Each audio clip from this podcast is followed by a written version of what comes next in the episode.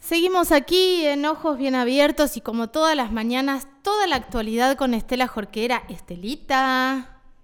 Hola, Caro, buen día, buen día para todos. Todas, todes. Muy, muy, muy bien. Bueno, viste que nos vamos acostumbrando al lenguaje inclusivo, pero porque tenemos, tenemos que también em, eh, contar yo lo, yo, lo, yo lo hablo a cada rato porque nos, nos, preguntan por qué el lenguaje inclusivo, por qué necesitan la E y, y, tener, tener que... Mm, está bueno poder explicar y contar un poco de, de, lo poco que sabemos, porque todos los días vamos aprendiendo lo, eh, lo que tiene que ver con perspectiva de géneros, que hay muchísimos géneros que no se sienten incluidos, incluidas, incluides dentro de la A y la O. Es, es un gesto de inclusión también y de, y de igualdad, ¿no? Exacto, exacto. Cuesta, mira que cuesta. Cuesta. cuesta también incorporarlo a la conciencia, cuesta en el lenguaje y cuesta en el resto. Pero está bien este, empezar a incorporarlo porque en realidad estamos todos, vivimos todos juntos y todos tenemos que tener el derecho de tener nuestro espacio Totalmente. y nuestro lugar. Totalmente. Así que Interesante, interesante esto. Bueno, Caro, decirte que mm, vino bastante complicado el fin de semana aquí en Viedma, lamentablemente un hecho de sangre, un homicidio que ocurrió el sábado por la tarde. Lo que ha podido establecer la investigación es que hubo aparentemente una reunión familiar, un almuerzo, en, en, la, en una, un domicilio de la Toma La Esperanza, que está allí muy cercano al barrio La Valle para ubicarnos en la calle, en la intersección de 41 y 26.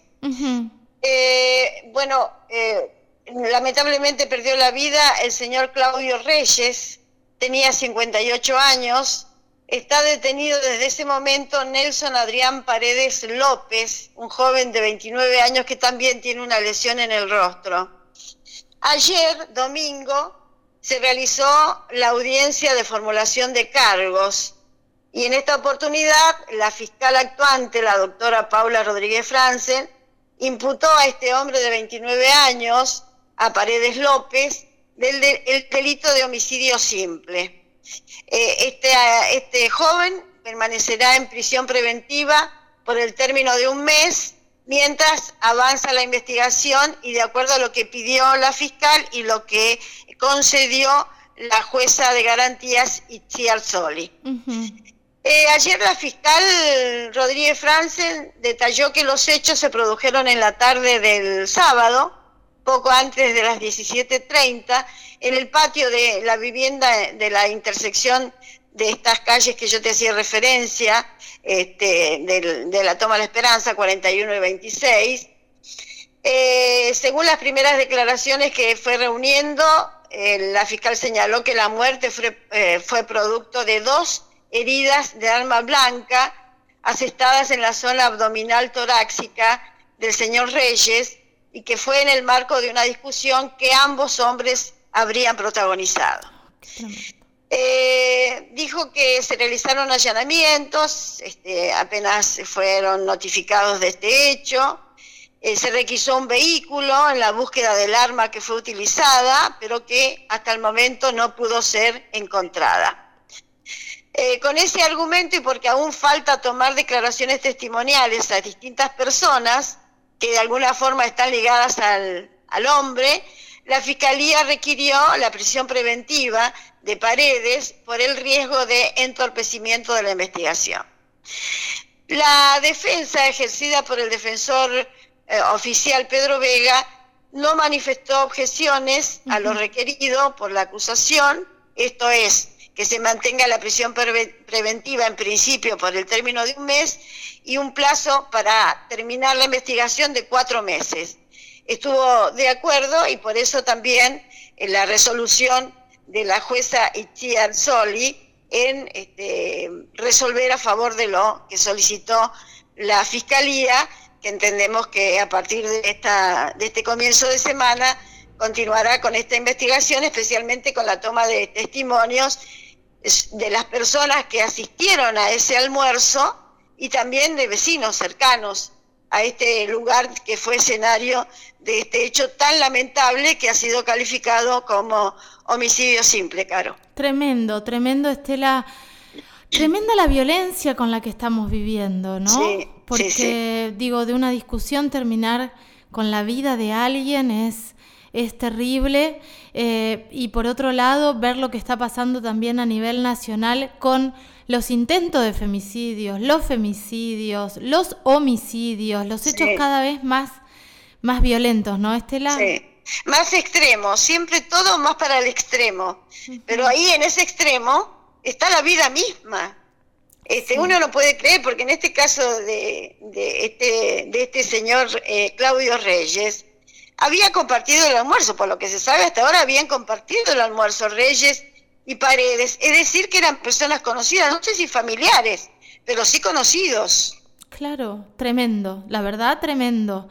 Eh, Estela, y hablando de otra cosa, porque esto, bueno, seguirá el, curso que tenga que seguir, empezar a reflexionar acerca de esto que estamos diciendo, de que todo está más cruel y que todo está más bestial y que cada vez nos importa menos la vida, pareciera la vida propia y la de los demás. Y pasándolo a otro, a, a otro tema, que es el tema que también nos convoca desde hace tanto tiempo, que tiene que ver con el COVID. También el no cuidarnos es no respetar la, nuestra vida y la de los demás. Claro, es, exactamente. Que la de los demás, en la de los demás, están los más cercanos, los afectos más cercanos. Porque está el abuelo, el tío, el padre, la madre, el hermano, que tal vez tiene una, una situación, una patología previa, y te contagias y es muy probable que hasta pierdas la vida y se te complica. Claro, hoy uno puede hacer el seguimiento de algunas personas porque yo no creo que haya alguien en esta comarca que no tenga a un ser cercano, a un conocido, que no haya atravesado esta, este COVID o que lo esté atravesando.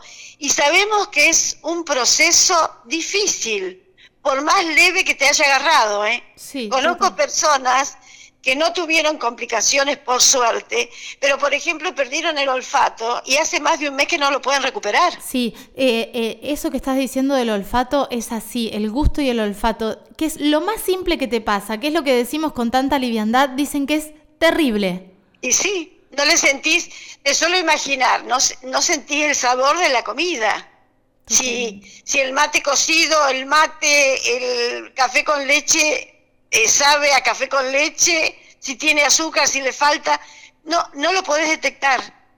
Y, también es un gran riesgo, porque imaginemos que te quedó la cocina a medio apagar, la hornalla. Claro. No, no percibís el olor a gas. Claro. Fíjate, lo, fíjate la dimensión que tiene. Sí, totalmente, totalmente. Estela, tenemos reporte hoy de Patagones, ¿no? Sí, eh, no hay no hay variación este, en cuanto a, lo que se conocía de la semana pasada. Este, Ojalá que se, que se continúe así. Hasta la semana pasada daba la sensación de que había una especie o una inclinación a que se amesetara el contagio aquí en la comarca. Ojalá que se pueda seguir percibiendo en esta semana y que se acentúe para que se disminuya la cantidad de casos. Sí, esperemos, esperemos que así sea, que sigamos cuidándonos, que usemos utilicemos el alcohol en gel, que lo llevemos en el auto, que lo tengamos en la puerta de casa. Es un buen ejercicio tener todo en la puerta de tu casa, como cuando entras a un local. Porque cuando vivís con niños, con niñas, como me pasa a mí con Sofi, que vienen amiguitas, que viene eh, alguna amiguita a visitarla, que pasan directo al patio, igual al atravesar la puerta, tener el alcohol en gel, la alfombrita, alguna, eh, un lugar para dejar los barbijos, ya estás colaborando para que el virus no siga propagándose. Claro, y aparte la conciencia de los más chiquitos es increíble. Sí, es increíble. Los chiquitos, como el, uso del barbijo y cómo marcan al adulto. Me parece que ha generado una conciencia impresionante en los más chiquitos. Eh, Caro, antes de despedirme quería agregar algo más. Sí. Que tiene que ver eh, con el calendario, el inicio del calendario escolar. Ah, contame. Eh, en Río Negro, hoy de acuerdo al calendario, se tenían que presentar este, supervisores, directores de escuelas, entonces digamos la, la, la primera jerarquía de las escuelas. Y mañana los docentes, con lo cual se inicia ya la actividad escolar en la provincia, este, vamos a ver todo, por supuesto de manera presencial, así es que vamos a ver qué es lo, qué es lo que sucede con los docentes y qué es lo que sucede también en provincia de Buenos Aires. Vamos a ver qué pasa. Hay mucha resistencia para las clases presenciales por parte de los gremios docentes, ¿no? Porque eh, se siente que no se están tomando los recaudos necesarios. Y yo no sé cuántos padres y madres eh, van a mandar a sus hijos al principio, ¿no? Hasta tantear cómo está la situación.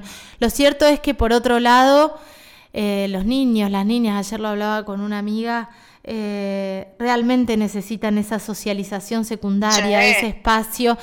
Y si hablamos... Han estado el año entero sin clases, el año pasado sin clases, es decir, eh, este, a través del Zoom y demás, que no es lo mismo. Así que todos deben estar esperando el reinicio de, esta actividad tan importante para los chicos. Totalmente, y ni hablar de, los, de los niños y las niñas en estado de vulnerabilidad, víctimas de violencias, que viven eh, situaciones de abuso, que viven situaciones de hambre. Hoy estamos hablando de un 60% de los niños son pobres, estamos hablando de la mayoría de, nuestra, de nuestros niños y niñas son pobres. Imagínate eh, el tema del hambre, de, de los cuidados, de, esas familias donde la mamá muchas veces está sola y tiene que salir a trabajar o hacer alguna changa o lo que fuere, dejarlos solitos. Digo, hay un montón de situaciones que exceden al COVID. Por un lado, cuidar eh, lo más posible, cuidarnos lo más posible del, del, del, COVID y por otro lado, sostener las infancias que quedaron tan vulneradas y tan expuestas, ¿no? Ya lo creo, ya lo creo. Este, ojalá que, porque también la escuela significa para muchísimos chicos el comedor. Totalmente. Y para las madres y los padres, este, esta contención de un par de horas en la mañana o en la tarde que permite este, respirar en cuanto a tener otra actividad y poder realizarla para llevar un poco más de dinero a la casa. ¿eh? Así es que es importantísimo más allá que en realidad la función de la escuela fundamental es este, la enseñanza, ¿no? La educación. Totalmente. Pero bueno, todos sabemos que, que, todo esto viene también de la mano de otras situaciones sociales que este, estamos atravesando y que son, la verdad, que preocupantes. Totalmente. Estelita, ¿mañana charlamos? ¿Cómo no, Caro? Este, seguramente lo vas a mencionar, pero eh, sé que hoy con todas este, las precauciones en cuanto a la prevención del COVID, se ha convocado a una, a una marcha para pedir justicia por la muerte de esta jovencita a la que hacíamos referencia la semana pasada, hace exactamente una semana. Eh, esta joven que iba en una moto y que tuvo ese hecho de tránsito, lamentablemente le costó la vida. Tremendo, tremendo, eh, muy doloroso. Eh, claro que sí, después lo vamos a desarrollar. Estelita, te mando un beso. Gracias por estar todas las mañanas con nosotros acá. Buen día para todos. Gracias. Eh, bueno, comienzo de semana. Gracias, Estelita. Estela Jorquera, como todas las mañanas, aquí con toda la actualidad para que estés del otro lado informada, informado, informade.